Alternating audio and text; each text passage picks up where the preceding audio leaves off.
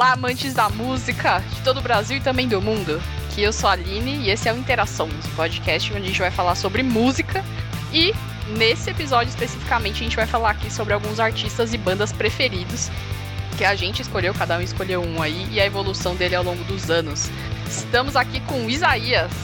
In the end, it's so heavy. Matheus Manzelli. E aí, eu sou o Matheus e Tibrulei, Tibrulei, Tibrulei não. E agora Ademir. O rock, que sempre foi um movimento de nichos, não morreu, falou? Ele tá só descansando. Então, como eu comentei aqui, cada um vai falar aí de um artista ou banda, né? É, para falar sobre a evolução dele ao longo do, dos últimos tempos. Eu vou começar, que eu Boa. tô aqui abrindo esse programa, então vou começar trazendo. Até porque, por tudo que eu tenho ouvido vocês falarem, acho que eu fui aqui estudei menos. Aqui mais encheu o saco para gravar, é que estudou menos. Mas já começa aqui, já tiro isso da frente e já começa a falar.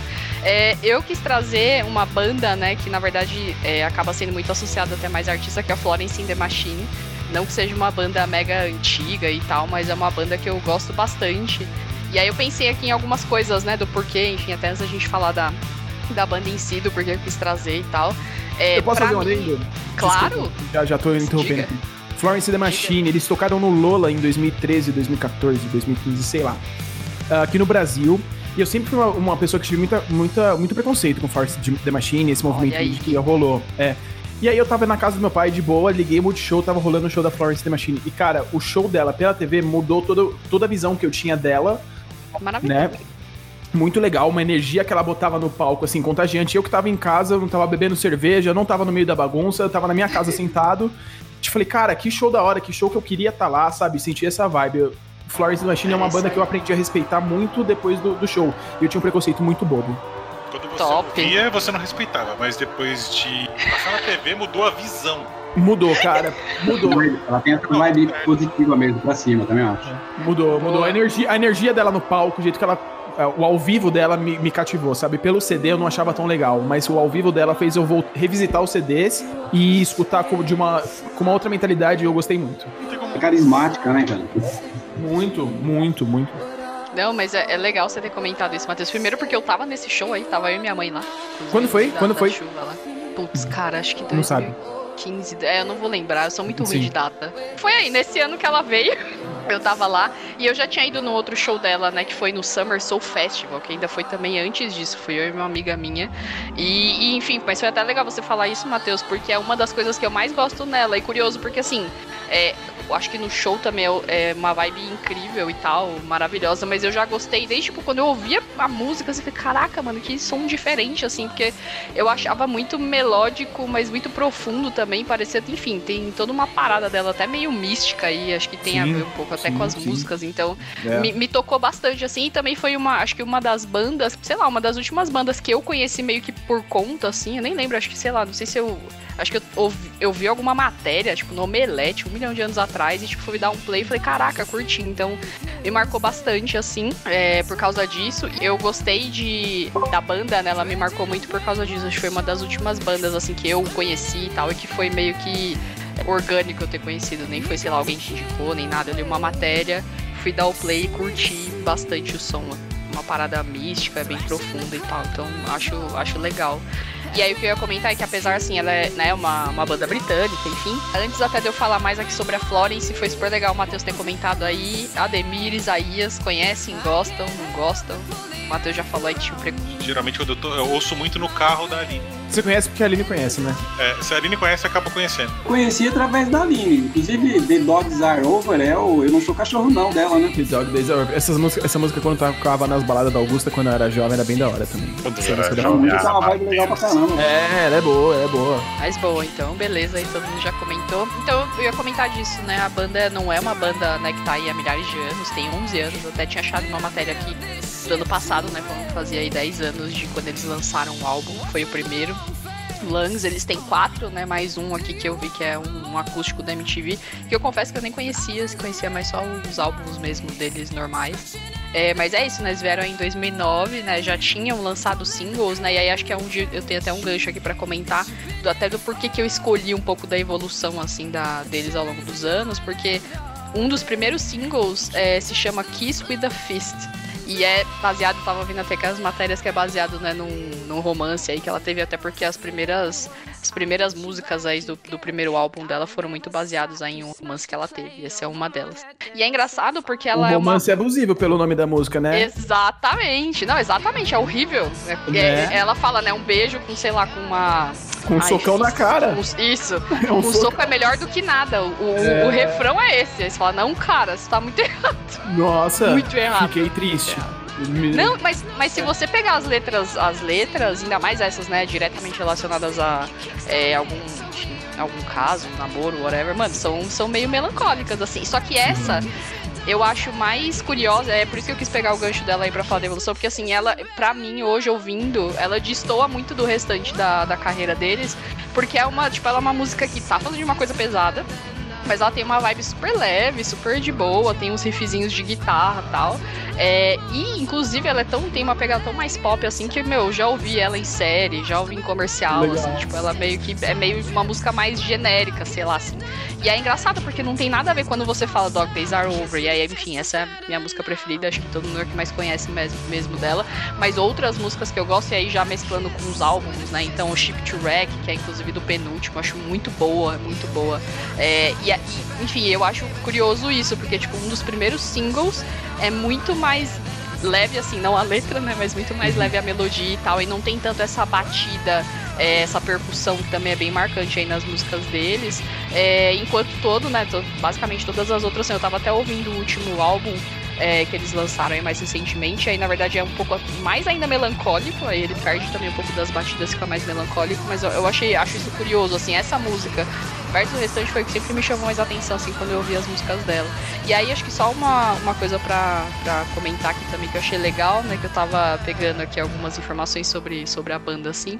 É, além, né, enfim, da minha própria visão. Mas é, eu achei bacana, porque a gente tava falando sobre melodia, né? Como a batida, né, tem uma importância bem grande aí nas músicas deles.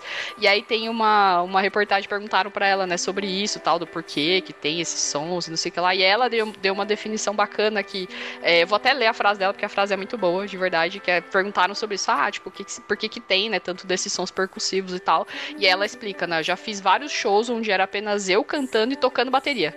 Então, percussão é muito importante para mim. São como as batidas do coração de uma música enquanto penso na voz como seu pulmão. Se você despila até que fique nua, é isso que resta na música, os pulmões e o coração. O resto da banda simboliza o corpo. Tipo, achei muito, muito legal essa visão dela, assim. mega, fiquei até arrepiada aqui, mega poético. Né? Ela Exato. estruturar de alguma forma todo o trabalho dela numa frase aí. Exatamente, mano, Exatamente. muito foda. Muito foda. E aí, acho que outra coisa que é bem, bem marcante, além disso tudo que a gente já falou, que também se marcou, é tudo que vocês falaram de como que ela se põe, né, no palco, e, enfim, lendo sobre, sobre ela, você vê que, tipo, ela sempre foi muito tímida, era muito na dela e tal, mas ela tem uma voz inacreditável. Tem. Eu acho surreal. E quando ela vai falar, ela, tipo, tudo, ai, não sei o que, ela começa a cantar, assim, caraca, o que tá é, acontecendo? É, é, é, exatamente isso. Ela fala mal mansinho, daí pra cantar, a bicha destrói. Exato. Nossa, eu acho, acho muito coisa, legal. Assim. Uma coisa que eu aprendi, que eu, eu vi né, ao longo dos anos, assim, que as melhores obras é, feitas é quando o cara tá numa, tá numa bad, né? Não necessariamente por amor, mas tá numa bad, né? Eu acho que as mulheres, é, sei lá, da década de 90 pra cá, têm feito isso no papel né, ao pé da letra. Vide Adele, Alanis Morissette. Ela Nossa, Alanis, total, total. E eu, eu aí eu até estendo um pouco pra essas novas musas pop, né? Você pega, tipo, Lana Del Rey, ela é um, hum. um sad pop, assim, né? Ela tem músicas tristes. A, até a Billie Eilish, inclusive, tem algumas músicas mais um pouco mais nessa cena sad pop. Mas eu, eu, eu acho que assim, o, o fundo do poço é inspiracional, né, pra, pra essa galera, pelo jeito. Então, eu, e depois a galera normalmente lança um álbum do fundo do poço, o álbum história e o cara ganha milhões, né? Exato. Tem que ter alguma é. coisa é. boa, né? Você vê a Lana Del Rey, a Billie Eilish, a Alanis Morissette, cara, os caras começaram a estourar quando lançou um álbum, mano, fundo do poço, e depois o céu virou o limite. É, o problema é que quando, quando a pessoa tá nessa, ela tá de verdade. Então ela coloca, ela consegue expressar tudo que ela sente de verdade, né? Passou um tempo, encheu o bolso de dinheiro, aí vira outra coisa, né? Perde-se é, pra... o conteúdo, é isso que eu quero dizer. Sim, pra, acho que para algumas, infelizmente, né, para algumas bandas ou artistas isso acaba acontecendo. No caso da, da Florence, né, da banda como um todo, eu acho bacana porque, apesar de, por exemplo, isso que eu comentei foi ouvir o último álbum deles estar tá mais melancólico e com um pouco menos de batida, mas você percebe ainda pelo menos a essência da, a da essência, banda lá. Sim. É, então acho que isso é uma coisa. Uma, mesmo que, né, a gente tenha vários exemplos de bandas cuja essência é mudar, tipo Queen. Mas é, é legal quando você percebe que pelo menos isso se mantém, assim. Sim. Então foi um pouco disso aí, por isso que eu quis trazer a Florence aí pra gente conversar. Tem que saber se reinventar, né? Eu penso isso. Acho que é, você não, não necessariamente tem que falar de uma verdade só sobre você. Você pode se inspirar em outros, mas falar aquilo claro. é, colocando no lugar, com empatia, né? Uma palavra tão na moda. E aí você consegue traduzir isso legal. Eu acho que ela faz isso muito bem, por isso ela se mantém. Pode crer, Sim. verdade. E é isso, acho, acho as músicas bem profundas. Mas boa, então essa foi a Florence The Machine e agora vamos ouvir a escolha do Matheus. E aí, Matheus, o que, que você trouxe? Minha escolha, Tibrelay, Tibrelay, Tibrelay Now, eu trouxe, mano, eu acho que minhas top 3 bandas da vida. Eu poderia fazer um podcast de 14 horas só pra falar de Red Hot Chili Peppers, né? Mas eu. Caraca. É, eu, eu acho que assim, eu, o Red Hot. A gente comentou um pouco sobre bandas que se adaptam, mas se mantêm a essência. Eu acho que o Red Hot, para mim, é o melhor exemplo de banda que, que tem isso, sabe? Uh, eu vejo o Red Hot de muitas formas e eu dividi, eu pensando nele justamente pra gente gravar e, e, revisitando a história dos caras e ouvindo. Eu fui no show do Red Hot 2017, 2018, 2019, então assim, eu, eu tô muito na fista de saber como eles pensam para criar, sabe?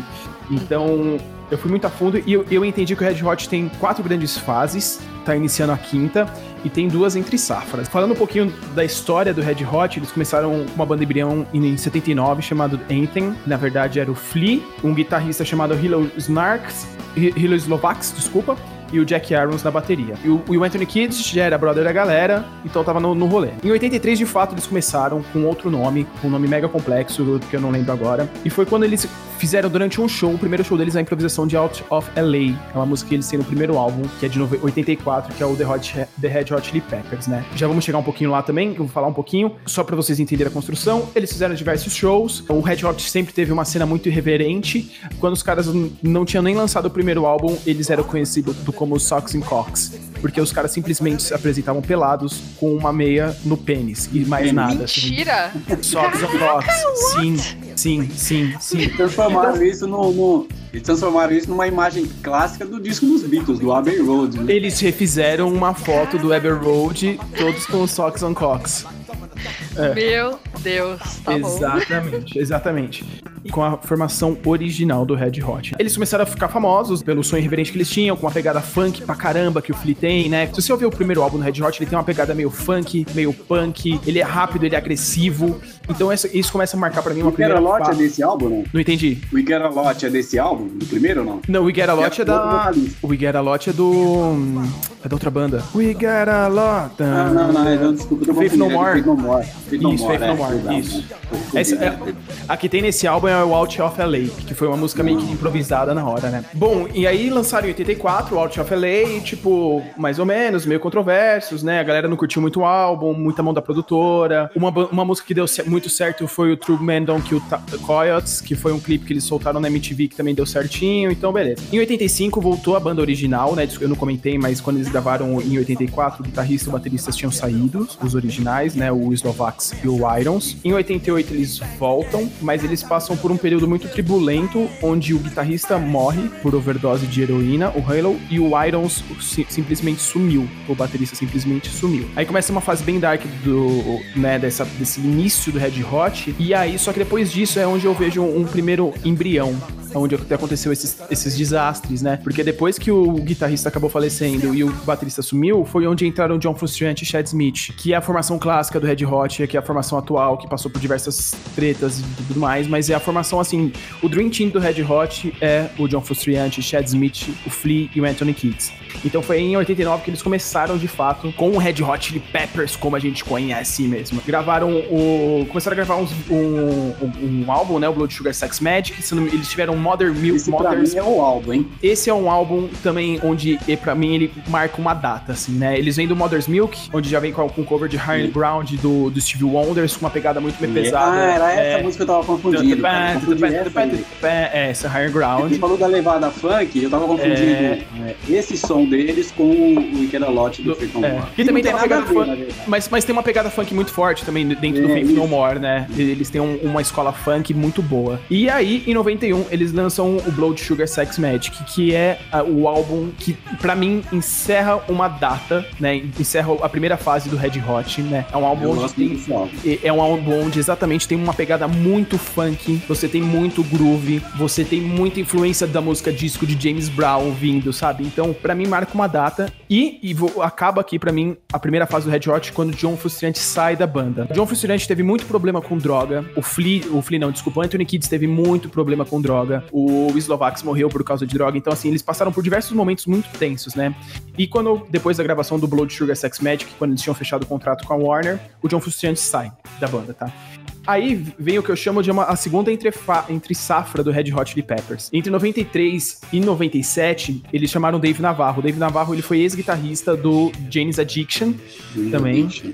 Exatamente. E eles gravaram um álbum que é One Hot Minute com Red Hot Chili Peppers, que aí era o Flea, o Anthony, o Chad e o Dave Navarro. O Dave Navarro também, só uma vírgula aqui, ele, ele fazia um programa de tatuagem na, no aquele AA Mundo, sabe? Caraca. Link Master. É, ele era um juiz, ele era um, tipo, era o Masterchef da tatuagem, assim, então ele tinha que avaliar. é, era muito bom. E eles gravaram esse álbum, é, ele foi muito controverso, a, a, banda também não gostou muito do álbum. Poucas músicas emplacaram de vez, assim, a minha favorita é Aeroplane. Que é, é foda que o Red Hot veio de uma guitarra do John Frusciante muito marcante e chega no álbum onde a guitarra não é tão frustrante, sabe? Então deu aquela quebrada. O Flea ainda é o Flea, o Shed ainda é o Shed, então trouxe muito funk, trouxe mais, mais essa cena, mas ainda não era o Red Hot, né? E aí acaba, aí começa a outra fase do Red Hot, que é quando volta John Frusciante, isso em 1999, e eles gravam a obra-prima Californication. Bom, eu acho que eu tenho que nem falar de Californication, todo mundo já ouviu pelo menos 10 vezes todas as músicas. Se você não ouviu, ouça 10 vezes, porque assim, foi um álbum que iniciou,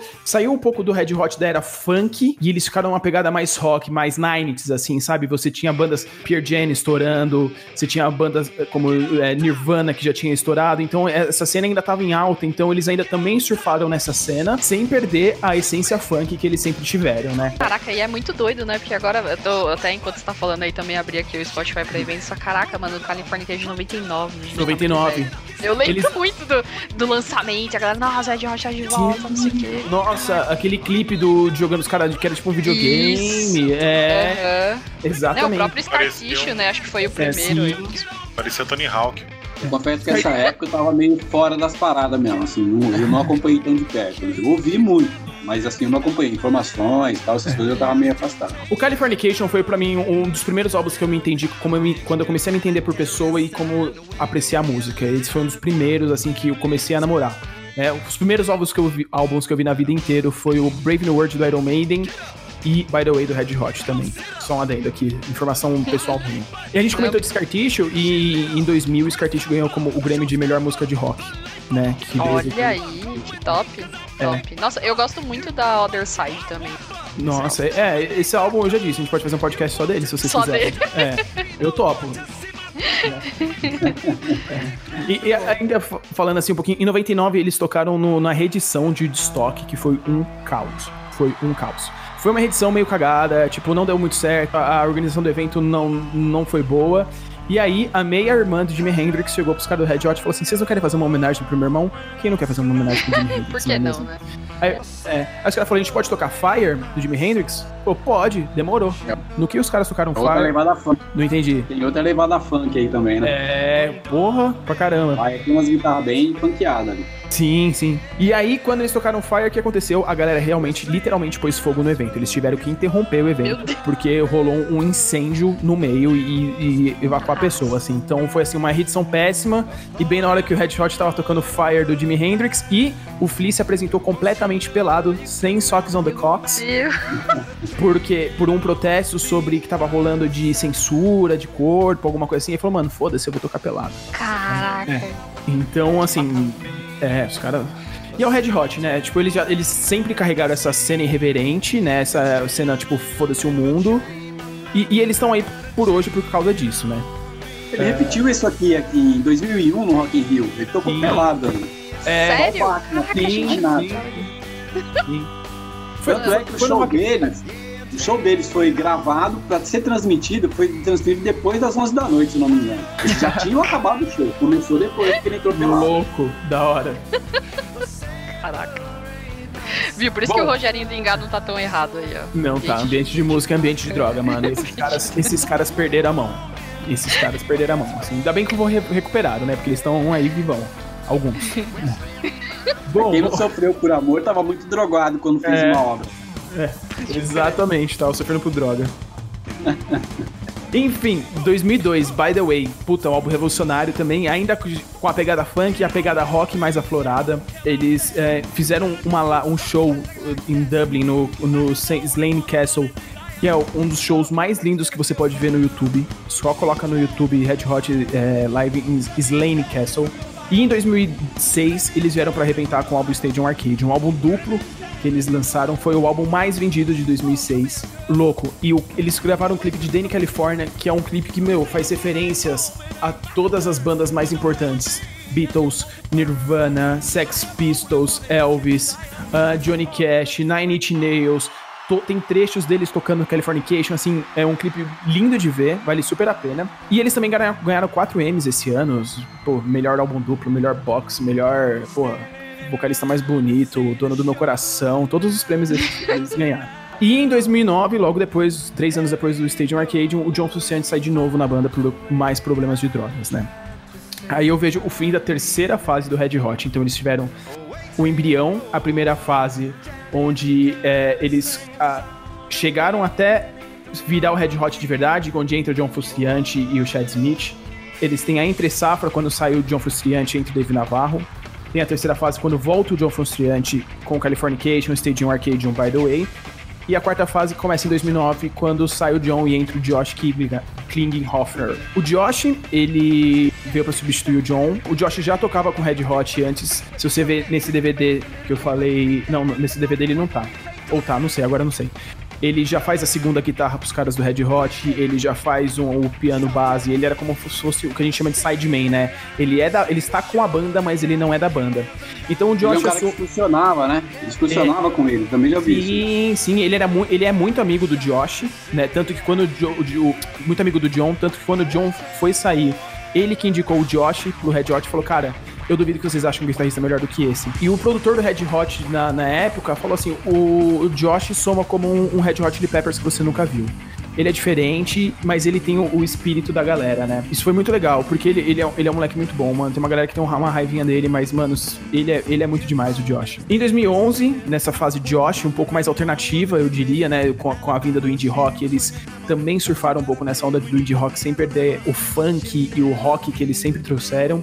Ah, em 2011 eles lançaram o primeiro álbum com o Josh, que é o I'm With You. O Josh teve uma participação muito grande nesse, nesse álbum, né? Porque tava todo mundo com meio medo, porque o cara vem saindo pra substituir o John Frusciante. E como você sai nisso, sabe? Você tinha uma carga de responsabilidade muito grande nas suas costas. E ele super correspondeu. As guitarras, as linhas de guitarras dele são maravilhosas. A criação de, de, de composição dele é maravilhosa. O álbum I'm With You foi um nome que ele deu e, e o pessoal da banda aceitou. Então o Josh teve uma, importante, uma importância muito grande pro Red Hot. Em 2011, eles entraram pro Museu do Rock. Isso é até um pouco engraçado, porque o John que carregou o, Red Hot nas costas, né? Não, não tirando o mérito do Josh, mas esperaram isso acontecer. Em 2016, eles lançaram o The Getaway, o último álbum deles de estúdio. Incrível, incrível.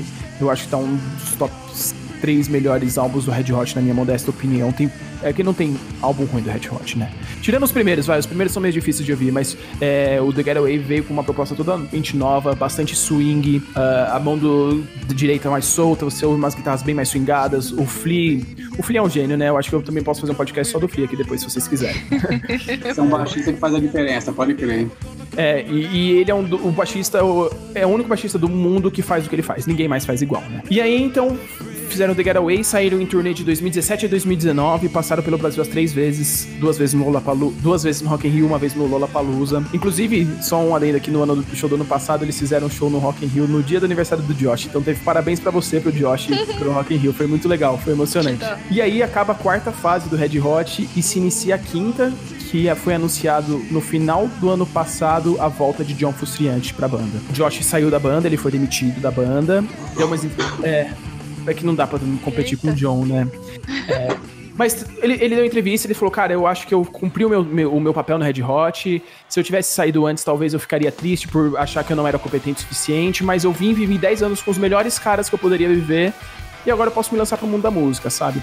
Dizem as más línguas que né, o, o Red Hot não tá tocando devido à pandemia, né? Eles iam tocar no começo do ano, eu acho que nem que fizeram o primeiro show com o John, uh, mas dizem as más línguas que pode ser que o Red Hot se apresente com dois guitarristas, com o John Frusciante e Josh King Hoffer. É, ia ser massa, hein? eu acho que ia ser massa, porque eu acho que os dois têm muito a acrescentar, cara. Eu acho que um, um não é menos que o outro, eu acho que o John Frusciante tem mais feeling, tem mais experiência de palco, Isso. tem mais vida, né? Tipo, experiência de vida do que o Josh. O Josh é um, acho que é um menino, acho que tem 30 anos, e os caras do Hot já né, tem 60, né? Os caras do Hot. O, o, o tem mais talento, inclusive. É, mas eu não, eu não acho que o Josh fique pra trás. Eu acho que o Josh, ele, é o Josh, ele. O Josh é aquele camisa 8 que é bom.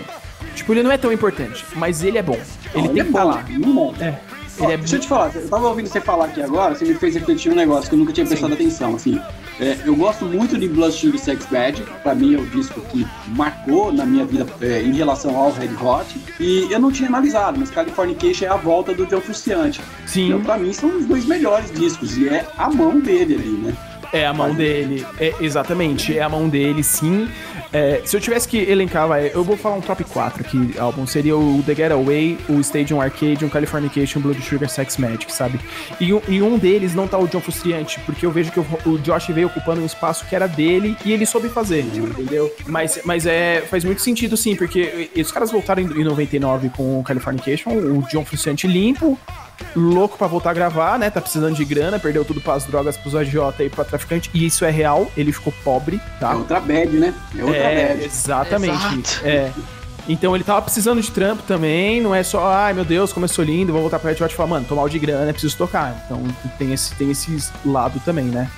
Mas marca assim, eu, é, o Red Hot eu acho que é uma banda que soube se adaptar com o tempo. Toda vez que vier pro Brasil, eu vou fazer o máximo de esforço de vir, porque é uma aula de música, uma aula de improvisação, uma aula de feeling é, uma intro, um entrosamento da banda, inclusive com o Josh, que eu vi ao vivo, que não é da banda, banda assim, nosso Red Hot, mas, cara, ele tem, ele, ele tem um espírito que precisa tá, que precisa ter pra estar no Red Hot Chili Peppers. Da hora. Um é divertido, né, cara? Pelos shows que eu já vi deles, é um show divertido. É, é um show que eles passam por todos os álbuns, tem muita improvisação, to, em, todas entre, toda música, entre uma música e outra, tem uma jam que ele, a música simplesmente acontece do nada e, e, é muito sentimento. É os caras que sabem de música, assim, sabe? Tipo, musicalmente, é, de musicalidade, foi o melhor show que eu vi já. De pegar quatro, três caras que tocam junto, vai fazer, vai começar um riff, começa um riff, um cara acompanha, o outro chega junto e vira uma música maravilhosa. Musicalmente falando, Red Hot foi o melhor show que eu vi ao vivo na minha vida, assim, sabe? Porque os caras são bons mesmo nisso, sabe? E ali eu acho que então... eles deram uma sorte na formação da banda, eu acho assim, eu vejo uma energia no Free que, pô, é foda, o cara é muito foda. Como baixista ainda, o cara consegue se destacar sem nem mostrar a voz, só ele lá no palco tocando. É e, é um baixista numa banda de rock onde o baixo não tem um espaço. Ba uma banda de é rock mesmo. é uma guitarra, cara, é a guitarra que, que manda, assim, né? E no Red Hot não, é, são espaços divididos. Se você falar para alguém que curte rock, falar, me destaca aí um baixista de rock, ou uma lista de baixistas de rock, ele vai estar tá nela, com certeza. Sim. E, assim, a energia dele, o misticismo do Anthony Kidd, que ele sempre foi um cara meio ligado numas paradas meio doidona, né? Não, não, não exatamente por causa de drogas, ele já era assim de natureza, as drogas só acentuaram. Só, é, só deram empurrãozinho. é, ladeira abaixo. Eu, eu, eu, vi uma vez uma entrevista numa revista, cara, assim, é uma revista antiga, inclusive, é, um, um jornalista brasileiro, e ele falou, meu, eu, eu não consegui terminar a entrevista porque o cara, na verdade, não entendia a vibe dele, né? Ele fazia umas viagens, para dar uma resposta, ele fazia umas viagens muito doidas, assim. O cara desistiu da entrevista, ele tava falando assim, o cara é legal, cara, gente boa, mas nossa, é uns negócios muito doidos, eu não consegui captar a atmosfera dele. Ele, é, ele não é desse planeta, ele não é desse planeta. Não é, né? O cara é bem doidão mesmo. E, pô, Chad Smith, né? Chad Smith é foda também, cara. O cara batera pra caralho. O Chad Smith, o Chad Smith gravou o último álbum do Ozzy, o Ordinary Man, com Elton John, Duff McGannigan do, do, do Guns e o Slash do Guns também. Caraca. É. Até, o Chad até deu uma entrevista. Chad até deu uma agora com o pessoal do. Não é Circle? Do Circle, né? A banda do Sammy Hagar. Chicken o... Food, eu acho. Chicken Food, ele toca no Chicken Food também. É. Chicken Food, que é o Sammy Hagar, ele. É, não, não, é o Big Sherman. Não, é o Michael Anthony do, do Van Halen. É o Michael Anthony, o baixista. Então, o Michael Anthony é. do Van Halen, é, o Chad Smith, o Sammy Hagar que também tocou no Van Halen. Que era o guitarrista? E o guitarrista me parece, eu não, eu não sei o nome dele agora, eu não lembro o nome dele, se eu não me engano é um negão. Eles fizeram uma puta numa banda também. Chicken Food é muito bom. O nome da banda também, excelente. Muito, é. Mas é isso. É, é. Joey Satriani, Joey Satriani. Joey Satriani, isso. É, não, ele, ele, começou na banda, depois saiu. Ele ficou um tempo na banda. Se eu não me engano, depois ele saiu. Se eu não me engano, é um negão que tá lá agora. Depois a gente vê. Mas é isso, gente. Eu trouxe um pouquinho do Red Hot, que eu acho que é uma banda que todo mundo deveria ouvir. É, os caras são aula de música. Eu falei pra caramba, né? Os caras Não, são. mas- é. Legal. É, Os caras são aula de música, assim, é, é um som de qualidade incrível, é, músicos muito bons, um, um sentimento no palco, assim, sabe? Tipo, os caras estão no palco, eles estão pra destruir, sabe? E, e- e você tá lá pra, pra ver os caras destruírem, e isso é uma energia que contagia, sabe? Então é. Eu tô até com a camisa do Red Hot Chili Peppers aqui, homenagem, porque esses caras merecem, mano, o que esses quatro caras fazem, fizeram pela música, poucas bandas vão fazer. Pouquíssimas bandas vão fazer. Que legal, Ah, legal. da hora. Deu Tô até emocionado aqui de falar do Red Hot. Eu tô, nossa, tô, vou até beber uma água aqui. Sim, mas muito legal, viu? Música é sobre isso, gente. É isso aí, é emoção. Nossa, muito é. bom, muito bom, Matheus. Valeu aí, foi top. E agora vamos ver aí, Ademir, o que que você separou aí pra gente falar. Cara, olha, eu vou falar uma coisa pra vocês aqui. Foi um sufoco, tá? Se eu estiver me estendendo, vocês me interrompam aí. Mas, ó, foi um sufoco Eu, pra do jeito que eu me estendi, você tá podendo falar o quanto você quiser. que eu acho que eu falei uns 40 minutos. Assim, eu, eu, eu tava pesquisando alguma coisa, eu queria garimpar. Eu, sou, eu, eu tenho uma dificuldade com foco. Puta, quando vai falar de música, então, eu, eu entrei em desespero, mas eu falei, não, eu vou chegar lá. Eu fiz um, eu fiz um passeio pela minha imagina. vida de tudo que, eu, tudo que eu tinha curtido de música, né? Meu pô, Deus. pelo menos citar alguns discos aqui. Estão elencados pra mim, não na ordem em que eu conheci ou na ordem de gosto. Eu, eu coloquei aqui na ordem de lançamento deles na discografia mundial, tá? Sim. Mas que foram discos importantes que me fizeram ver música e rock and roll, mais especificamente, de uma maneira diferente, com mais profundidade. Aí então eu tenho de 67, vai vendo, 60, cara, ó, pelo amor de Deus, eu sou de 63, eu sou velho, mas não tanto. Mas eu fui ouvir esse disco muito depois, é lógico, né? Esses discos de, da década de 60 eu fui, eu fui ouvir bem depois. Do, do Stones, Beggar's Banquet. Puta, isso é um disco, cara, que pelo amor de Deus, cara. A primeira vez que eu ouvi Sympathy for the Devil, porque assim, falou, caraca, isso não é rock and roll. Pelo menos ninguém tinha feito isso em rock and roll. O fui for the. Devil ele, ele é uma, uma coisa diferente de qualquer coisa que você já ouviu na vida. Total, total.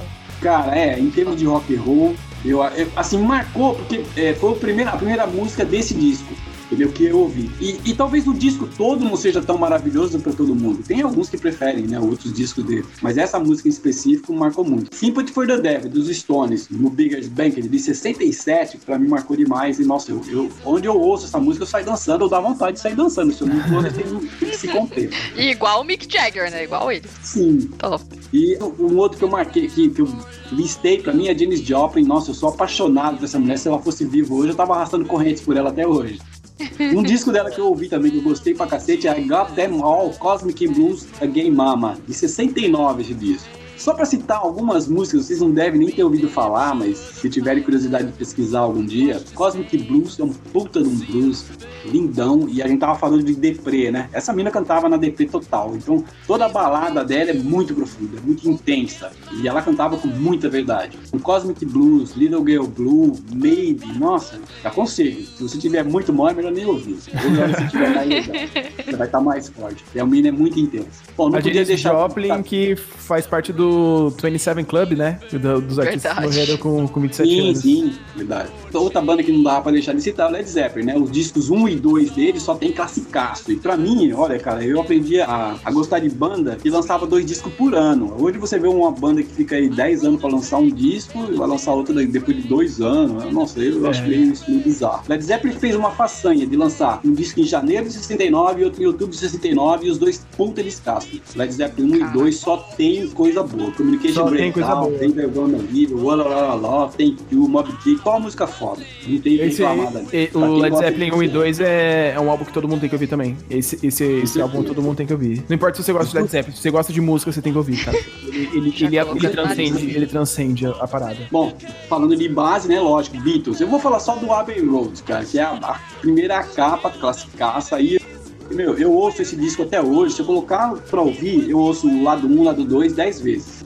Pode deixar no repeat lá que eu tô ouvindo. Não tem problema nenhum. Eu tem posso ser polêmico? Que... Oi? Eu posso ser polêmico? Pode, pode falar. Eu não gosto de Beatles. Você não gosta de Beatles, cara? Eu não gosto de. Beatles. Eu entendo, eu, assim, eu tenho o máximo respeito, entendo toda a importância histórica deles. Mas fala assim, que é uma banda que eu ponho pra ouvir e gosto das músicas, eu não gosto. Eu gosto de Eleanor Rigby e While My Guitar Gently Wisps. De resto, cara, eu entendo sim a galera fala a fase final dos Beatles, é um pouco mais psychedelic, né? A primeira é muito yeah, yeah, yeah. Mas eu acho que, assim, gosto pessoal mesmo, ele não, ele não me agrada. Eu, eu fico meio triste por isso, porque os, porra, os Beatles, cara, os caras são foda, porra. Os caras inventaram um negócio todo e eu não gosto. Fico meio puto com isso, puto comigo mesmo. Fica triste, né? Fico, fico triste comigo. Eu queria gostar. Eu até entendo, lógico, não, não deve ser unanimidade no mundo inteiro. Ok.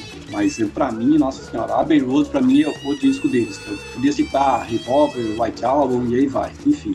Beatles, Abbey Road pra mim eu ouço de cabo a rabo sem parar. Eu não gosto do som psicodélico demais, eu não gosto de música muito viajando, mas Pink Floyd Dark Side of the Moon 73 para mim é um puta de um descasso. E esse eu ouvi numa bad, eu tava naquela época num pé na bunda grandão. eu ouvi esse, esse, disco assim, de cabo a rabo também, e ouço até hoje, assim, não mais com a mesma dor, lógico, mas é um disco muito profundo. E assim, eu fui pesquisar depois sobre as músicas, né? É um disco muito bem feito, muito bem elaborado, muito bem trabalhado. E assim, falando de rock progressivo, é a única banda que eu tolero. Aí depois já, com conhecimento eu vivi a época quando eu tava nas ruas, fui pras baladas pra curtir o rock and roll, eu não posso deixar de citar Sex Pistols, Nevermind the Bollocks, 77, puta de um disco. É o único disco dos caras. Eles têm mais um ou dois aí, mas não conta. O disco deles é Nevermind the Bollocks, 77. Só tem porrada. Pra quem gosta Punkzão, de punk rock. Comendo solto. God Save the Queen, né?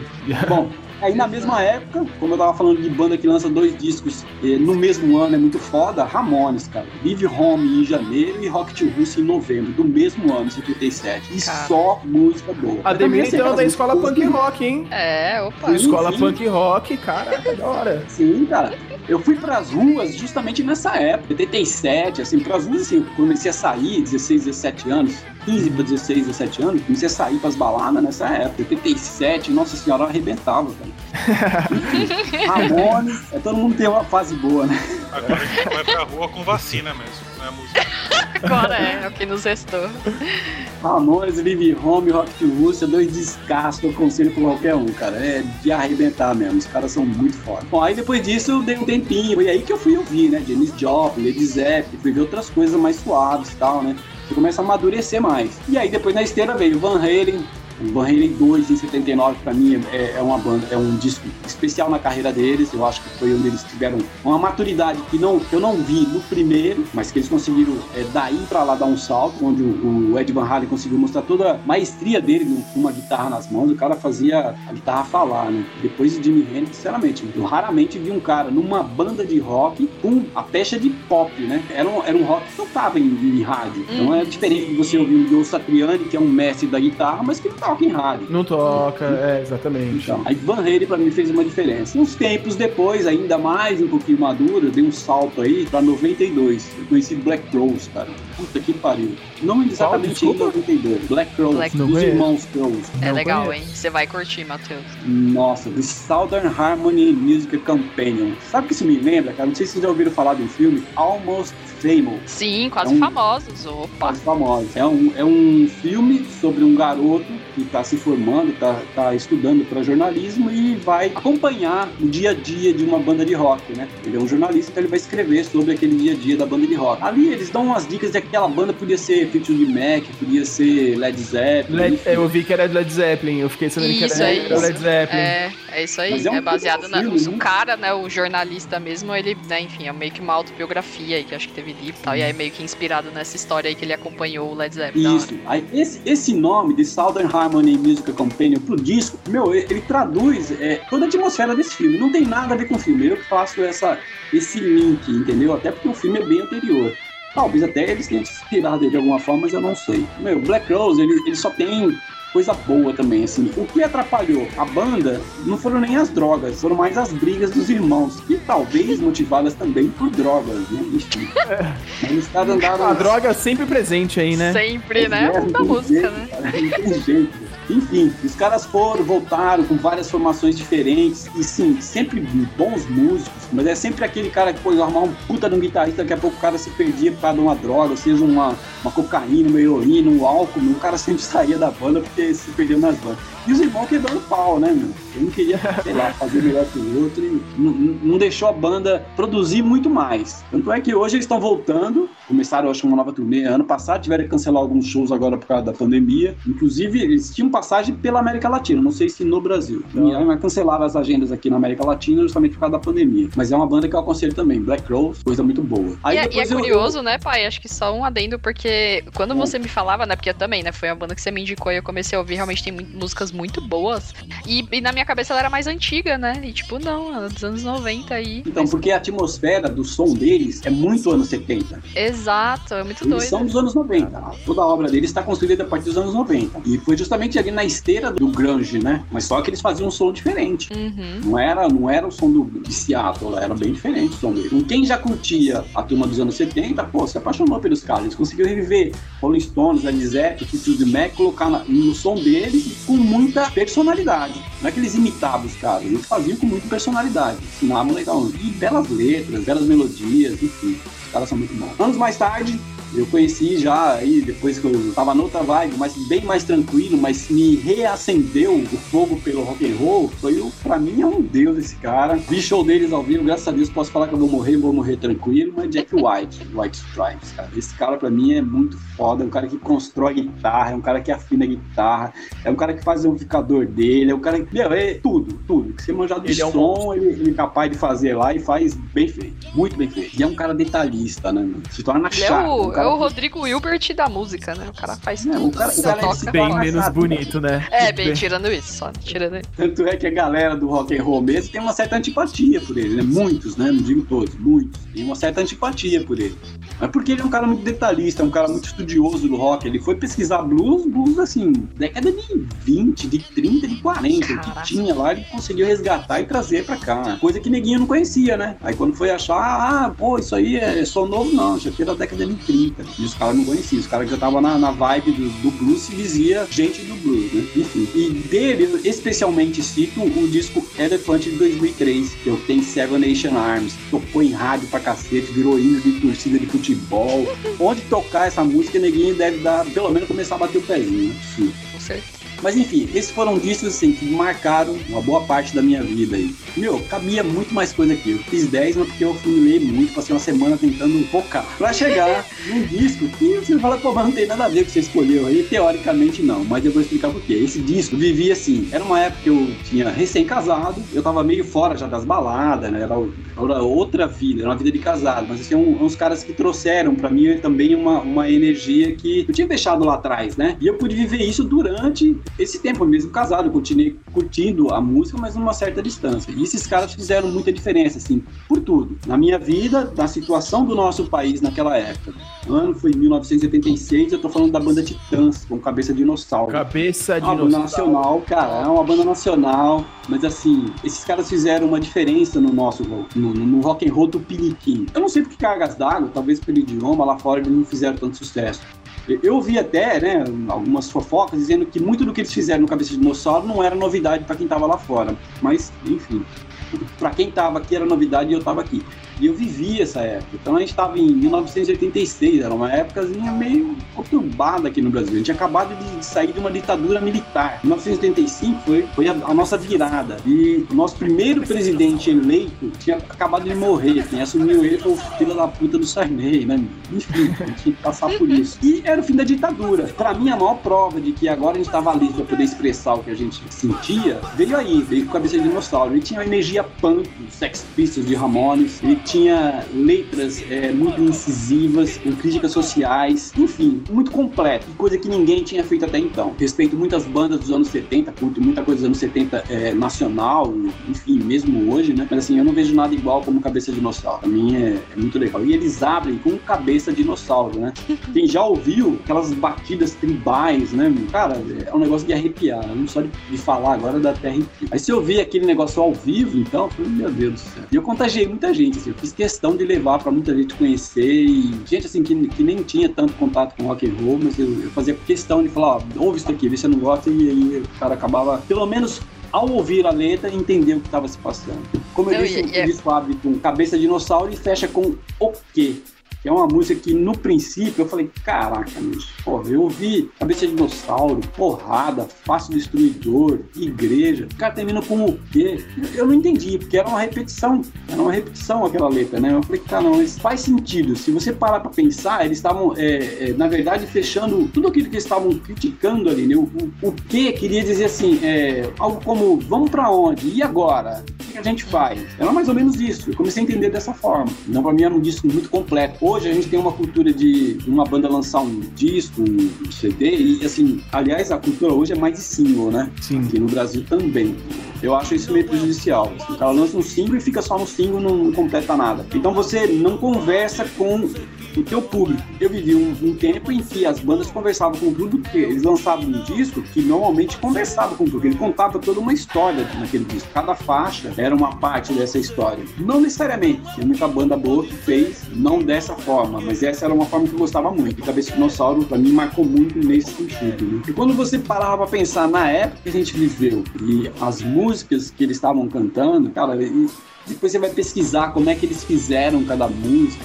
Eu achava, eu, eu achava aquilo assim de, de, pirar o cabeção mesmo, né? Enfim, é, era, é esse o disco que eu destaquei, o Cabeça de Dinossauro os Titãs eu achei bem legal, curto até hoje também, é um disco que eu ouço de trás para frente se precisar. Aliás, tem uma música neles que é a Fácil Destruidor, que ela foi gravada com a voz do Branco Melo em cima da base tocada ao contrário. Não sei se vocês tiverem a oportunidade, eles tocaram a base ao contrário e colocaram a voz dele em cima. Mas é uma música assim, ela tem acho que. 38 segundos, é, tô olhando para ele aqui, é, ó. Ela, tem, ela, ela, é bem curtinha, ela é uma é. porrada só. Ela foi, uma, uma foi gravada num, num fôlego. Assim. Então eu acho bem legal isso. São coisas técnicas técnicas que eles trouxeram que não existia na época, né? Sim.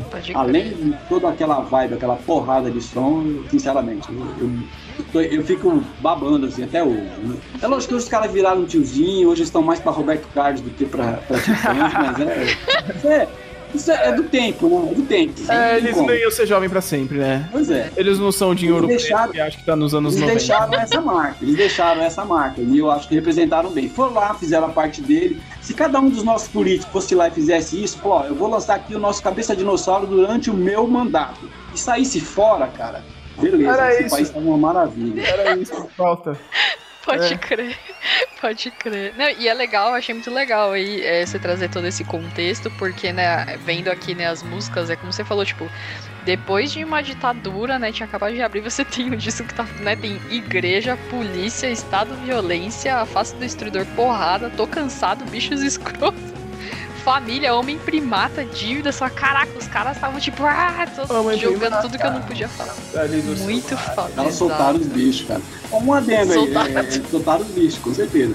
Um, um, adendo aí, depois de pesquisar sobre o que na época, né? É, eles tinham lançado alguns. Eles lançaram dois discos antes do Cabeça de Dinossauro, que, nossa, eu sinceramente, meu, que bosta. Que porra. Não, não tinha nada a ver. Eles foram pro, pro tocar no Chacrinha, a primeira vez que eu vi eles, foram pra tocar Sonífera Ilha. Eu odiava aquela música, cara. É, essa é nada, puta, pode crer, essa música é deles. É, é. Cara, eu, eu odiava essa música. Mas aí depois falei, caraca, peraí. Eu fui ver algumas entrevistas do, do pessoal da banda é, falando sobre Sonífera Ilha. E o Sérgio Brito me deu uma definição que, puta, esse. Aí, aí eu comecei a gostar da música, gostar da banda mesmo assim, descaradamente. Pode tocar o que for que eu gosto dele. Ele falou o seguinte: nós entramos com uma música que a gente precisava estar dentro do sistema para poder fazer alguma coisa para modificá-lo. Ou seja, você só dinamita o bagulho quando você tá lá dentro, né, meu? É Eles entraram com Sonífera Ilha, aquela musiquinha radiofônica, pra todo mundo dançar, ficar legal lá dentro. Eles soltaram cabeça de dinossauro e mandaram tudo pros lares, cara. Aí eu gostei. É, Aí, mudaram tudo, mudaram. A Cavalo de Troia, né? O Cavalo de Troia. É isso mesmo. Louco. E, e tem, no, nos discos anteriores também tem uma música chamada Dona Nenê. É uma, uma história de uma velhinha. Depois é, você vai pesquisando, né, já maduro, depois de saber a história do Senifre da Ilha, eu fui ver que Dona Nenê era. É uma, conta a história durante a, o disco, não sei se está no televisão ou se está no anterior ainda, não lembro, não lembro agora. Ele conta a história de uma senhora que vai no supermercado fazer as compras e tal. Eu achava aquela história muito legal, assim. Hoje eu vivendo mais velho, vou no supermercado, eu sempre vejo Dona Nenê no mercado, né? Não sei Porque, enfim, ela vai, pra, pra, vai pro supermercado fazer compras. Falei, caramba, mas cara, lança uma música dessa faz sucesso, né? E hoje, quando eu ouço, eu falei, cara, tem tudo a ver. Tem muito a ver. Eu acho que as donas de casa na época se, se identificaram, os velhinhos que iam pro mercado se identificaram. Enfim, é uma música bem divertida. Parece bobinha, mas ela é bem divertida. É, é isso, cara. Pra mim, Titãs é uma puta numa banda nacional e merece o registro. É muito legal, muito legal mesmo a análise aí. Curti. E é bacana, né? Até pra mostrar que foi, foi uma, uma dúvida que eu tinha também quando eu tava pensando na banda. Falei, nossa, né? Trazer uma banda de fora e tal. Mas achei legal a gente trazer né, uma representatividade, porque realmente, sei lá, eu também gosto bastante do rock nacional e titãs. Acho que o, o Isaías aí tem uma definição muito legal, né, de, de titãs. Quer comentar aí, Isaías? Eu achei legal uma vez que você falou. Já pode falar. é que eu acho que o Titãs é o Queen brasileiro. Queen brasileiro? É. Aí sim, hein? Porque eu acho que é a banda que ele consegue fazer, ousar no seu, seu disco, nas suas músicas de uma maneira assim muito rótulo, assim, acho muito, muito bom.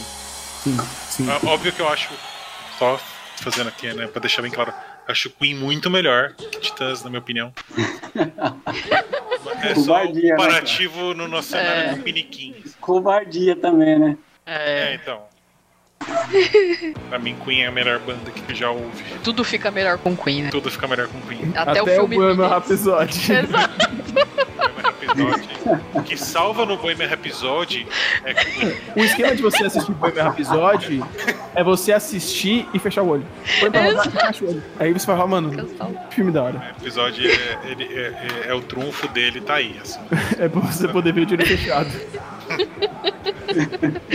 muito bom. Mas muito bom, Ademir. Boa, excelente. Valeu pela, pela contribuição. É, só, só um olhar. Assim, o, o Júlio, agora também tem uma coisa pra falar. Assim, uma coisa que eu não perdoo nos Titãs é que eles deixaram o Molejão gravar a família. Sério? What? O Molejão gravou. Hum, época de 2000 já, não sei o quê. E eles autorizaram os caras a gravar a música. É, os caras é, os cara tinham que ter feito eles gravarem Cegos do Castelo, né, mano?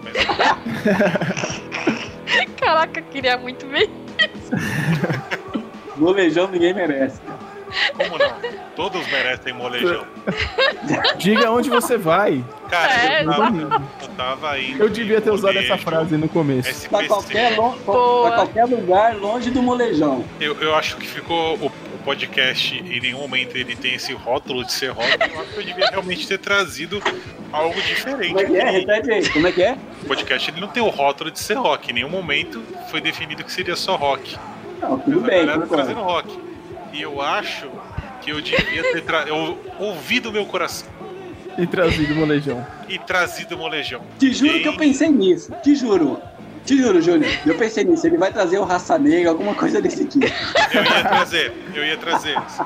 Eu ia trazer, não, eu, tava, eu, tava querendo, eu tava pensando no Chitãozinho Chororó. Tava pensando. De boa, você podia, você podia até tentar me convencer, não tem problema. De o quê? Não, tô falando, se você trouxesse molejão, raça negra, você podia até discursar aí. Eu não sei se eu ia me convencer. Pago muito mais pau pra Chitãozinho Chororó, com certeza. É.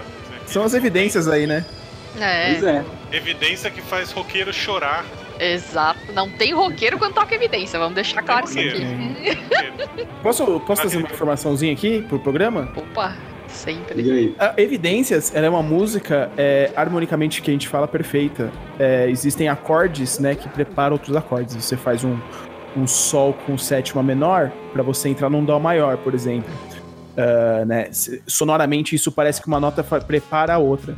E Evidências é uma sequência de notas que preparam uma outra. Então, por isso que ela soa tão bonito. Que, que bonito, é, caraca. Parabéns. Salva de palma pros profissionais aqui. Bacana. É, ela não só soa muito bonita, como ela é, é. bonita. Tá? Exatamente, ela é maravilhosa. É a, música, é a música mais tocada em qualquer karaokê, né? Opa, Maravilhoso. Sim. Maravilhoso. Eu queria muito que o Queen tivesse a oportunidade de tocar evidências. Cara, eu acho que. É a banda perfeita com a música perfeita, né? É, mano, isso, imagina cara. isso, cara. Imagina que, que estádio. Aí ia ser gigante. Talvez o único estádio que pudesse tocar um barato desse assim, seria o quê? A Neoquímica, né? A Arena. Ai, nossa. Se tinha que trazer do nada. KKK. Cara. Ah, dá licença. Afinal de contas, a música tem tudo a ver com química, a gente viu aqui na história. Tá? Nossa senhora. Ai, ai, tá bom, pra gente ir aí. sem, sem degringolar, então, já que chegou até no futebol, outro tema polêmico aí. Então, pra fechar aí, Isaías, que, que música, que banda que você trouxe, que artista que você trouxe? Aliás, é o molejo? Botafogo 2x2, viu? Placar tô, atualizado aqui. É, eu tô, na verdade, eu tô comemorando muito porque tava 2x1 um pra eles. tá eu tô acompanhando aqui. E é... o próximo é o Palmeiras, dia 10, hein? Vai, Palmeiras. Bom, gente, aqui eu. eu ah, manda aí, vai, vamos. Tanto... Depois, a gente fala, depois a gente faz um futebol. Isso. não tenho tanto conhecimento musical quanto as pessoas aqui presentes, né? Por isso o meu vai ser um resumo, né? Não o meu também foi um resumo. de 40 minutos. É, o, o, o, meu, ele, além de ser um resumo, ele também vai parecer um. É... eu sou menos musical que as pessoas aqui presentes tal, mas eu tenho algumas coisas que acompanham muito na minha vida, porque eu sou um idoso. E... e teve meu momento, né? Um momento onde eu também era um cara do, do rock e tal. E uma banda que me marcou muito, porque era uma banda que eu gostava de acompanhar a trajetória deles, porque eu peguei desde o nascimento da banda, assim, na verdade no cenário, né, do, do rock ali na, na saudosa MTV, né? Que é a banda Linkin Park. Eu fiz uma brincadeira com a minha, com a minha entrada. A minha entrada eu falei In the End, So Heavy, né? In the End, falando de fim, é uma música do primeiro álbum e o Heavy é uma música do último álbum. Essa música é muito bonita, eu gosto muito. E aí no fim é tudo Verdade. muito pesado porque a gente sabe que praticamente a banda não existe depois da morte do Chester Bennington. Como que é o nome da música aí? Não entendi. O nome da música é In the, In the End do primeiro álbum. Ah, tá, não, In the End. Hybrid Theory. É, In the End. E aí eu, no final terminei com It's So Heavy, né? Heavy sozinha é o nome da música disso foi a música de que mais fez sucesso do último álbum. Foi o, a música de trabalho deles, o single isso, que eles lançaram. Isso. Tem até um feat, né? Tem uma menina que canta, né? Isso. Kiara, qualquer coisa, eu acho, Kiara. né? É. E, e, é uma banda que ela, ela se mostrou. É uma banda que o pessoal chama de nu metal, né? Tem uma curiosidade interessante eu tava na minha pesquisa e assim, fica aqui na, na mesa para reflexão que o Linkin Park foi a última grande banda. Quando eu digo grande banda, é a banda que tava. É, que lotou os estádios. Eu sei que existem outras bandas muito boas, a questão não é que é de, de boa ou não, mas nos anos 90 teve uma sequência de bandas, né? E a última grande banda, aquela banda que ainda gerou muito é, do hype em cima, foi o Linkin Park. E eu, pelo menos pra mim, eu pensando, eu falei, putz, é mesmo. Por mais que eu sei que tem bandas grandes e tudo mais, mas não com o mesmo impacto. Eu tava até comentando com a Que acho que uma das bandas assim que são mais. É, são uma, uma, uma, banda grande, por exemplo, Imagine Dragons. Mas eu não acho que ela tem a abrangência que chegou até o Linkin Park. Eu posso discordar um pouquinho de você? Pode discordar de mim. Não, porque eu, eu vejo que na verdade é. Você fala que é a última banda grande, né? Mas o Foo Fighters, ele é dessa época e os caras estão voando e o vocalista tá vivo. Você não entendeu, né? Não? Não é isso. Não. É Foo Fighters, ele, ele, ele existe. Não tô dizendo que, assim, imagina as bandas vão surgindo. O Foo Fighters, ele surgiu antes do Linkin Park. Ele continua, não é que ele não continua. Entendi, entendi. Entendeu? A última que saiu, assim, a última grande banda que realmente chegou a ficar grande foi Linkin Park. Entendi seu ponto, entendi. Entendeu? Faz não sentido. é que, então, então eu é posso... Ninguém, né? Então posso até Mas... concordar com você. É, porque se você parar é. pra pensar, você pode até conhecer alguma outra banda que veio depois disso, mas elas não chegaram a ter esse, esse impacto, né? Sim, sim. e tal, de tal. Obviamente que as bandas nativas ainda continuam lotando shows, estádios e tudo mais, mas assim, por exemplo, a banda que você gosta muito, a nossa querida. Esqueci o nome, me refresca a memória. Red Hot? Não, não. A banda não, nova da galera. Do... Os plagiadores lá, ó. Oh! Oh! não fala mal do Greta Van Fleet, velho. Polêmica. Ah, não, não acho justo esse rótulo, não, cara. Brincadeira, pessoal. Tô aqui só pra dar aquela animada. Só alívio cômico. Alívio cômico. Eu tô puto. Não achei nada engraçado. Excelente. Mas, Vai assim, falar mal do é, Greta Van Fleet, hein? Essa. Tem uma galera que tá vindo nova, mas a gente sabe que o que aconteceu, né, com o rock, inclusive no Brasil, acho que teve uma. A MTV marcou também, né? A MTV marcou muito da, dessa era onde. Marcou, marcou. O rock Essa época puxada, tava... ela virou de nicho, não uma coisa de massa. Essa época eu tava meio, né, meio afastadão, assim, dessas, das baladas tal, não curtia tanto. Ouvi alguma coisa em FM e, lógico, ouvi Linkin Park tudo. Mas é uma banda que foi, teve uma notoriedade, assim, muito mais agregada pela MTV, não foi? Então, mas a, o que, que a MTV impactou muito enquanto ela existiu, né? E, Sim. Então, o próprio, assim, o próprio Red Hot também foi criado para ele atingir o que ele atingiu. Sim, não, e, é. o primeiro clipe que eu, que Quem... eu me dei por pessoa foi o By The Way do Red Hot na MTV. Eu falei, mano, isso é Red Hot, isso é um clipe, agora eu entendi tudo. Foi, foi juro, foi um turning point na minha vida. Existem bandas, existem bandas que utilizaram da entenderam, né? Obviamente tem bandas antes da MTV, os grandes clássicos aí que a gente tá falando, não precisava de MTV para chegar em lugar nenhum, mas é a época onde o rock teve seu auge.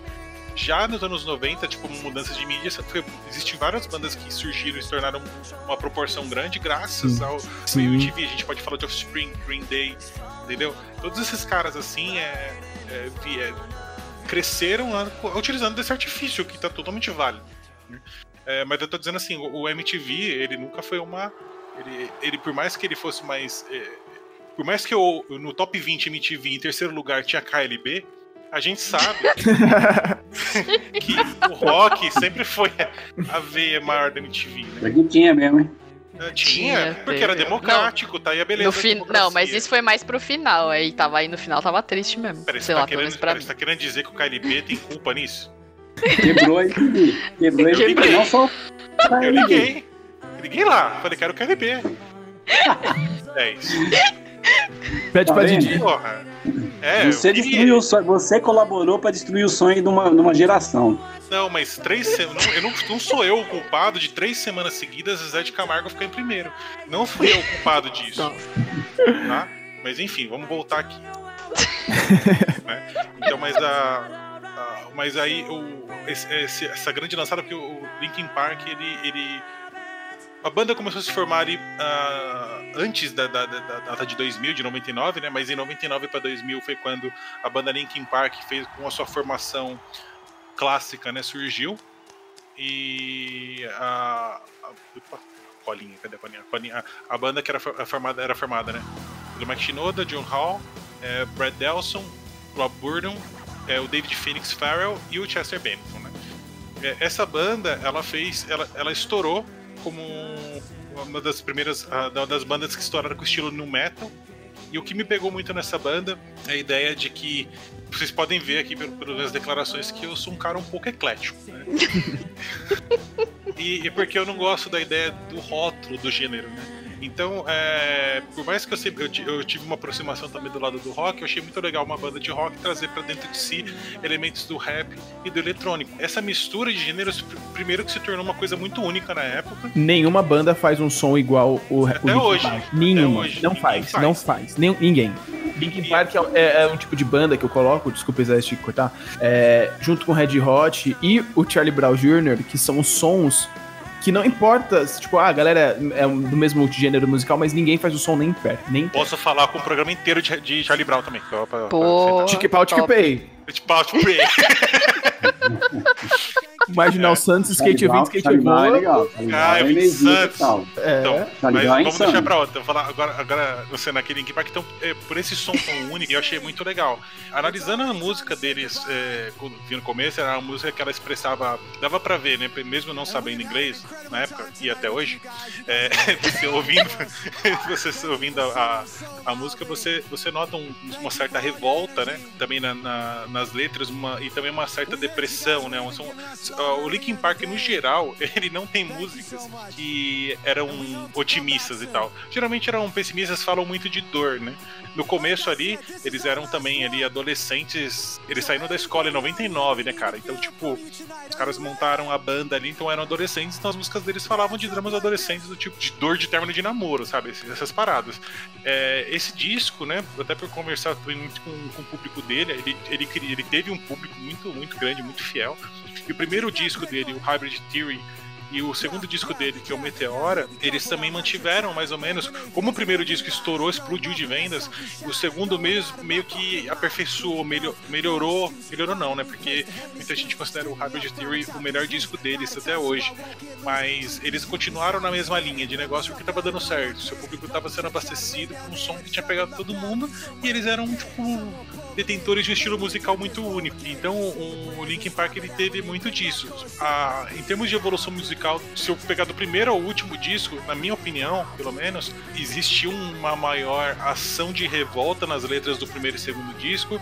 Isso foi, foi diminuindo e trazendo um aspecto mais mais triste, às vezes, de, aspectos, mas da vida no geral e não de sentimentos tão próprios. Claro que tem muitas coisas relacionadas até à história do, do Chester Bennington. Mas os dois primeiros discos deles é, marcaram muito uma geração. Eu, os dois primeiros discos. No terceiro disco, que é o Minutes to Midnight, é, foi um disco onde você começa a perceber uma mudança de postura da, da dentro da música. Uma maturidade Eles, musical. Uma eu... maturidade musical que é. trouxeram, é, que trouxe os temas deles. Linkin Park ele fala muito sobre tristeza. Total. E, mas é muito bom, porque assim como foi mencionado até no negócio da, na, da Aline falando sobre a Florence, é, que às vezes o que está escrito na letra, dependendo da melodia, né?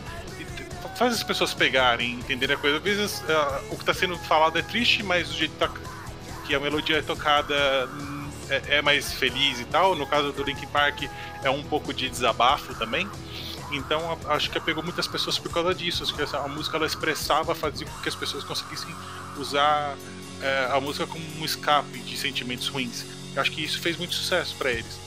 E quando no, no, álbum Minutes to Midnight, eu acho que eles conseguiram fazer isso de uma forma mais ampla, para aspectos gerais. Uma coisa que pode representar muito bem isso é o clipe da música What I've Done, né, que é um, é, um, é, um, é um disco que me fala é, o que eu fiz, né? Ele fala, tipo, na, a música lá, né? Nessa despedida, não existe sangue, não existe álibi, porque estava falando ao remorso da verdade por trás de milhares de mentiras. Então deixa a misericórdia vir e limpar o que eu fiz, eu vou enfrentar a mim mesmo. Então ele fala muito sobre isso, sabe? Tipo, coisas internas e tal ainda. Mas o clipe é muito, ele fala sobre fome no mundo, sabe? Não é uma coisa tão mais egocentrista. Ele fala sobre, tipo, as pelejas da humanidade também, né? No, no clipe estão. Ele escolhe os sentimentos dele para outras amarguras isso, do mundo aí, no caso. É isso. isso às vezes tem a ver com eles, mas você vê que é uma banda que tá olhando para fora, né? Tanto é que. É, é universal, banda... né? Isso. E uma banda que, por exemplo, ela chegou. Os caras sempre queriam levar, né? Tipo, pelo menos com a, com a, com a música deles, sempre pensaram em fazer coisas boas pro mundo.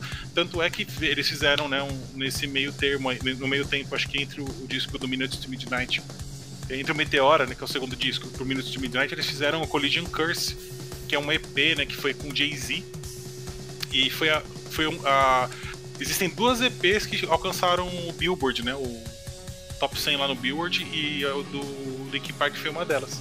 Você sabe qual é a outra? Já que você tá trazendo informação sei. aí. Sei, sei com a ajuda do Minha Máquina. Que, que é o, foi o, o Jar on Files. Não, e Flies, Jar on Flies, o nome do, do álbum é Jar on Flies, do Alice in Chains, em 94. Louco. Alice in Chains também é uma banda louca. É. Tá. Não, com certeza. Bandaça também. Então, cara, você tamanho sucesso que foi do, do Link Park, de lançar um, uma EP que conseguiu chegar em primeiro lugar no Billboard 200. Né? Então é. E também, né? Não, eu, eu, eu, ouvi esse termo em todo lugar, tá? E a diferença é o que o EP ele é chamado de é, formato estendido, um extended play. Ele não é um formato longo, né? Que é a long play, que é o LP. Tá? Então é um hum. formato reduzido e ainda assim chegou no, top, primeiro do top 200 do Billboard. Tamanho relevância da banda na época. Só posso fazer uma lenda aqui que Pode. quando você. É, entre o, o Hybrid Theory e o Meteora. Sim. Depois desses dois, na verdade, desculpa, antes de lançarem o Minutes to Midnight, eles gravaram Live in Texas, que é um dos melhores DVDs de show para você Ao assistir. Vivo, né? Louco. Foi, foi o primeiro Sim. DVD de banda que eu assisti, assim, sabe? É... Foi eu também, o meu primeiro. E assim, ele é sinistro demais, cara. Ele é, é muito bom. É que tem todas as músicas dos dois, tem as músicas dos dois melhores álbuns dos caras, né? Também não tem. Sim, sim. Metallica, né? É. Esse EP aí é o que trazia aquela é, Breaking the Habit? Não, o Breaking the Habit é a, a, nona música do disco Meteora, que é o segundo ah, disco. Tá. É, eu, eu acho que essa música é a que eu mais ouvi deles aqui. Eu, eu tenho ela em mente, mais claro. Mas acho que eu posso até conferir quais são as músicas do Collision Curse, porque o Collision Curse ele fazia um meio que um, meio que uma espécie de pupurri entre as músicas deles e do Jay-Z. Mas nesse álbum eles não tinham a, a Breaking Habit.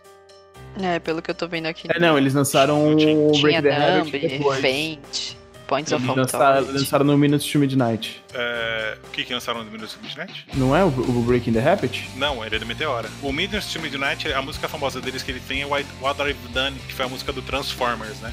Eles também sempre conseguiram emplacar músicas Bleed deles It Out filmes. também, verdade. Isso. Bleed Shadow of the Day, Even Up, Give I'm gay. cortou o áudio, ainda bem. Discord. Não, mas eu posso contar de novo. Sacanagem. E, e aí depois disso, né? Porque o Minute to Midnight foi lançado em 2006, tá? E o- depois eles tiveram outros álbuns, né? Outros quatro álbuns, que foram o Thousand Suns, o Living Things, Living Things, The Hunting Party e o último One More Light. né?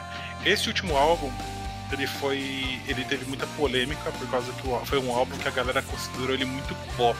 Houve muita crítica em cima desse álbum. E o Chester Bennington era um cara muito. Ele, tinha uma, ele era muito sensível. Ele já tinha um cara histórico de depressão.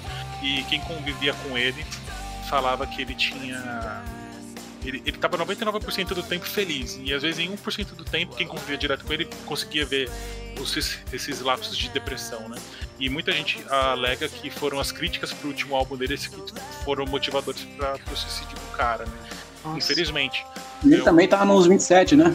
Não. Acho que não. Não, acho Não? que ele, ele morreu mais velho. Ele era Morreu mais velho. Ele, de velho 70, Ele tinha ele de filha. 74, ele tinha seis filhos, né? Tá Não. também não tinha TV em casa também, não. É que um era adotado e tal. Ah, então o tudo bem. cara, ele é, de, ele é de 76. Então ele- ele morreu aos 40. É, tá bem mais velho. É, mas é, porque a banda já tava, né? Pô, ele morreu em 2017, uma banda que nasceu em 2000, né, cara? Tipo. ele começou a tocar com 10 anos. 10 anos. Falando com os problemas da escola. A minha professora me deu nota baixa. Isso. School of Rock total. né? Esqueci meu lanchinho! Isso. Não, mas assim. E o é, primeiro, mas- primeiro filme de rock que eu usei pros meus filhos foi esse. Ah, maravilhoso, maravilhoso. É, mas é, no histórico da banda do Linkin Park, eles tiveram. é, todo o disco deles, cara, teve uma música que fez sucesso, tá? Pelo menos uma música. Mas no top 10 da. Se a gente puder ver o. Vamos lá, uma, no que a gente todo mundo acessa, né? O top 10 do Spotify, das 10 músicas deles, 7 das músicas são dos três primeiros álbuns, né? O tamanho impacto foi na música desses três primeiros álbuns. Mas ainda assim, ainda os caras sempre têm alguma música é, engatando de alguma maneira, né? Sempre tiveram um grande impacto no cenário musical. E com relação às letras deles, no decorrer, elas se mantiveram nessa mesma. é, acho que eles meio que encontraram o que falar ali no álbum Minutes to Midnight, e meio que todos os outros discos eles, eles seguem essa linha. Só que eles fazem muita mescla, eles, eles foram muito experimentais com, relação, com, com essa ideia de misturar os eletrônicos e tudo mais. Tem coisas que desagradam muita gente. Se eu não me engano, no álbum deles, eu não, não sei se é, se é o, se é o Living Things né, ou Thousand Suns. Eles, as duas primeiras músicas são instrumentais, por exemplo. Então tem, eles sempre é, tentaram experimentar bastante coisa. É, por isso que eu acho que é uma banda muito legal, porque eles tentaram experimentar, fazer uma, uma mescla de coisas e continuaram testando. Eles repetiram no segundo disco, até em questão de maturidade da idade deles.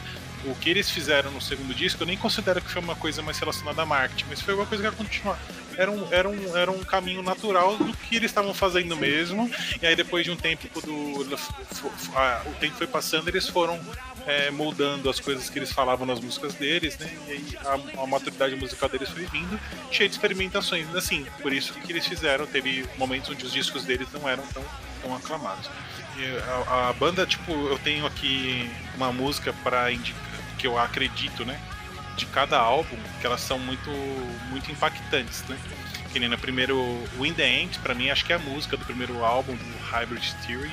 Acho que é uma música que todo mundo da época, né, ouviu a exaustão, todo mundo cantarola quando ouve e tudo mais. É, no álbum Meteora, esse álbum eu- foi o que eu, eu gostei muito dos dois álbuns, mas eu gosto mais do Meteora, onde você tem músicas como Faint, né, tem músicas do. Mas tem Nump, né, que é do, do álbum Meteora, tem Breaking the Habit, que o Sony comentou, né.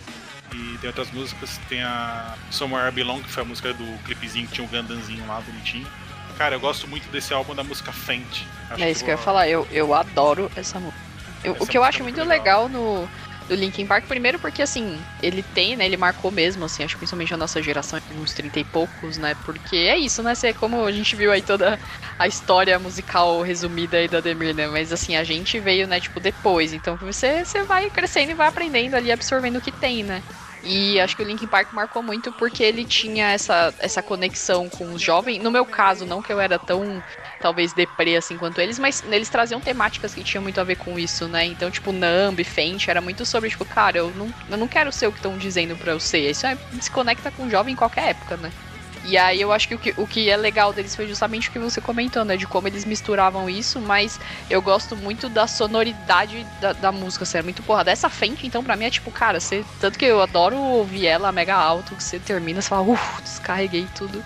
Uhum. Que é animal, animal. É engraçado aqui, né? Fazendo uns contrapontos. Tá ouvindo de bandas de rock que fazem um som singado pro funk. E nesse caso aqui eu tô vendo Fenty, ela tem a produção de um rapper, né? Sim. Jay-Z. Jay-Z. É curioso. E aí ela tá falando que. Eu nunca ouvi essa música, te juro, nunca ouvi. Uhum. Mas ela tá falando que tem um som pesado, né? Tem. E é, ela é bem intensa, assim. A discografia, assim, eu recomendo muito a, a discografia deles como um todo. E com um, um destaque especial para os três primeiros discos deles. Mas todo disco tem alguma coisa pra você tirar. Então acho que é uma banda muito válida como discografia pelo som diferente que eles têm. Né? No, no, quarto álbum deles, no A Thousand Suns, eu gosto da música Waiting for the End. Acho que é muito interessante essa música. Bem o depressiva álbum... também, né? Ah, cara.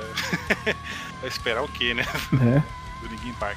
No Porra. Living Things, o Castle of Glass é uma música de destaque deles pra mim. No The Honey Party, né? No sexto disco deles, o, o Guilty All the Same, para mim é a música de destaque, e no último disco, no One More Light, a música Heavy, que em conjunto com a Kiara, né, foi a música deles de trabalho, que é uma música que eu gosto bastante. E aí tem até um estilo bem diferente do que a gente está acostumado a ver do Chester Bennington. Né? Porque eles tentaram lá atrás, ali depois no álbum do Thousand Suns, e acho que no Living Things, eles meio que deram uma mudada no estilo do, de cantar do Chester Bennington, saindo um pouco dos tradicionais gritos e começaram a voltar isso no. Acho que foi no, no The Hundred Party que eles começaram a voltar. Eles... Dizem as más línguas que o, que o Chad tava com problema de voz, que ele já não conseguia mais berrar do jeito que ele berrava antes, né? Então foi por isso que Sim. até tiraram um pouco o pé, né? É, assim, eu, eu, lembro de ter visto na época entrevistas de falar, nossa, o cara realmente é um fenômeno, né? No vocal mas de, do jeito que ele canta, não duraria muito, não sabe? Essa potência vocal, uma hora ou outra, né? Mas eu acho que dá para reparar nos outros álbuns anteriores. Uma hora, assim, eu acho muito normal você, às vezes, você vê a diferença na quantidade de músicas que utilizam desse artifício. Então, no primeiro e no segundo álbum eram quase todas. E tinha um momento que ele se esgoelava, entendeu? Uhum. E nas outras, não, entendeu? Nas outras era mais, era mais assim, tem uma música ou outra que ele vai fazer isso ou não. Acho que até por estilo e também pra, pra poupar, não duvido que Lógico, Mas também. ele chegou a ter momentos de, de, um, de, um, vocal agressivo e alto nos discos mais, mais, mais atuais novos, também. É, ele é. teve. Então acho que isso cai um pouco por terra. Óbvio que nada igual o Fenty. Acho que o que ele deixou no clipe de Fenty vai ficar lá.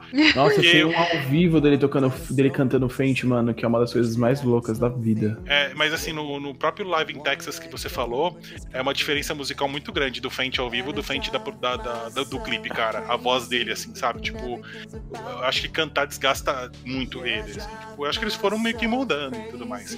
Mas é a banda que eu trouxe aí pra, pra gente dar uma revisitada, né? Fica a dica de dar uma revisitada, acho que vale a pena. Valeu a pena para mim. Mas a banda do, do, Linkin Park. Faz cara, parte até, inclusive. Eu acho que faz parte até, inclusive, da maturidade da banda, essa evolução de, de, de entonação por parte do vocalista. Eu acho que uhum. nas bandas as bandas mais longínquas, as bandas, as bandas que se consagraram durante uma época, pelo menos, todas elas têm esse, essa evolução, se você parar para perceber. Inclusive, esse foi o estopim da gente estar tá fazendo hoje esse podcast. Gente estava conversando com a Aline uma vez sobre essa evolução de vocalistas, né? Acho que é, foi bom até para fechar com um que exemplifica bem isso mesmo. E é legal, né? Porque, por um lado, assim, claro, no começo tinha os, os gritos, né? Mas entre aspas, não que era algo bizarro, mas ficava, ficava muito bom na música. Mas ele canta bem também, né? Super legal. E aí, ele canta muito. É, canta muito, muito, mano. Muito. muito. Canta muito, cara. Cantava, né? Infelizmente. Cantava, é. é né? E, cara, eu adorava ver essa, essa jogada de um cara tá, meu, cantando de um jeito, do nada corta pro rapper, assim. Né? Puta, achava lindo demais de ver. Né? E infelizmente. Uma quebrada, eu, né? É. é, cara, eu achava, eu achava que deixava uma. uma era era muito legal musicalmente ouvir assim, ouvir esses, esses ritmos misturados. Infelizmente, não é uma banda que gerou uma, uma, uma tendência que fez com que eu nunca vi outras bandas copiando o estilo para trazer e meio que imortalizar essa ideia de, trazer, de misturar ritmos, né?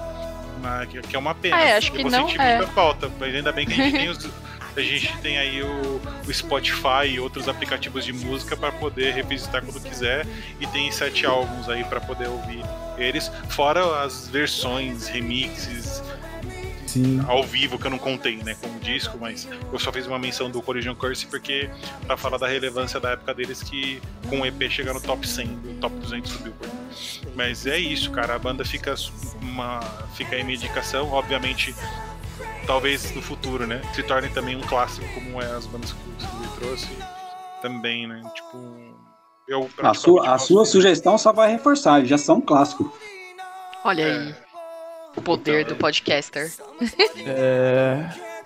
muito é bom, isso, muito eu bom. Eu trouxe por Linkin Park e fica aí a dica. Eu falei algumas Excelente. cada disco. E falei também um pouquinho sobre a evolução deles. É isso aí que eu tenho pra trazer, gente. Excelente. Muito bom, gente. Então, muito obrigado aí por todos. Acho que foram contribuições muito bacanas aí. Falo até por mim mesmo, assim. É, espero aí quem esteja ouvindo tenha passado pela minha experiência e começa a fuçar no Spotify, dar um, sal, um salvar lá, uns favoritos. Falar, vou ouvir depois. Mas acho que a ideia era essa, né? A gente trocar uma ideia, porque interações é sobre essas interações que a música proporciona. E acho muito, muito legal. Então, obrigado a todos. Valeu, até a próxima. Muito Valeu, obrigado, valeu. valeu.